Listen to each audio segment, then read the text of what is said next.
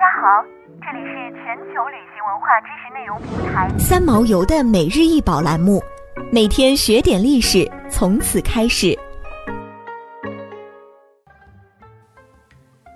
孔雀瓷盘，直径三十七点五厘米，硅质土陶瓷制品，装饰图案绘于泥釉表面，透明色釉，创作于一五四零年至一五五五年间。一九三二年。罗文德·科池林将其遗赠给卢浮宫。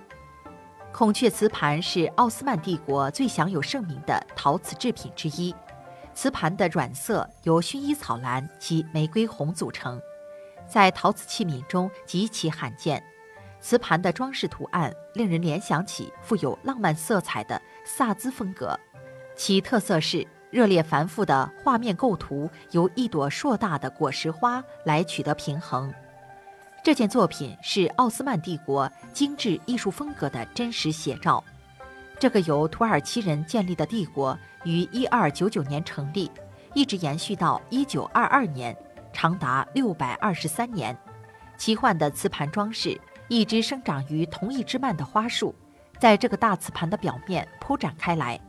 纤细的花茎上长着羽毛状的弯叶，并盛放着朵朵花儿，栩栩如生的郁金香。和风信子摇曳于枝头，还有虚构的自然界花朵也争妍斗艳。这些旋转的装饰图案盘踞在瓷盘表面，如果没有瓷盘边缘的阻隔，似乎能无止境地铺展开去。在充满动感的画面中央，一朵想象中的花朵绽放于垂直的粗大花茎顶端，它带有鳞叶的外形，让人联想起果实内部的种子。其沉重硬质的外观赋予了画面的装饰图案一定的稳固性。一只全身披着薰衣草色羽毛的孔雀栖息在这个神奇花园的中心。瓷盘整体采用软色调，由鼠尾草绿或橄榄绿、淡青绿色、浅紫色、清雅的玫瑰红色及薰衣草紫粉色组成。瓷盘的装饰图案体现了萨兹风格的艺术特征。这种基于植物图式的装饰风格，由画家沙屈里自1530年以来发扬光大。在土耳其语中，“萨兹”一词意指茂盛的森林。瓷盘美轮美奂的装饰图案，令人不禁联想到，这件瓷盘就是由沙屈里本人所绘的。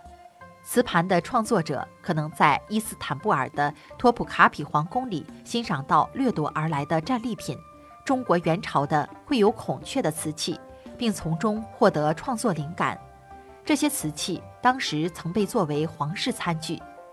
此外，另两个是有孔雀图案的中国瓷盘现藏于伊斯坦布尔的托普卡皮萨雷博物馆中。孔雀是天堂之鸟，伊斯兰的艺术对孔雀钟爱有加。根据伊斯兰教的圣典《古兰经》，孔雀是与亚当和夏娃同时被逐出天堂的。尽管如此，民间传统还是将其视为天堂之雀。这个赋予孔雀极乐世界色彩的特殊含义，在瓷盘上环绕着它的如田园诗般美好的装饰图案中体现得淋漓尽致。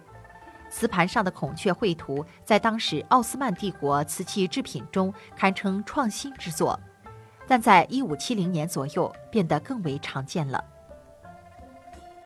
想要鉴赏国宝高清大图，欢迎下载三毛游 App，更多宝贝等着您。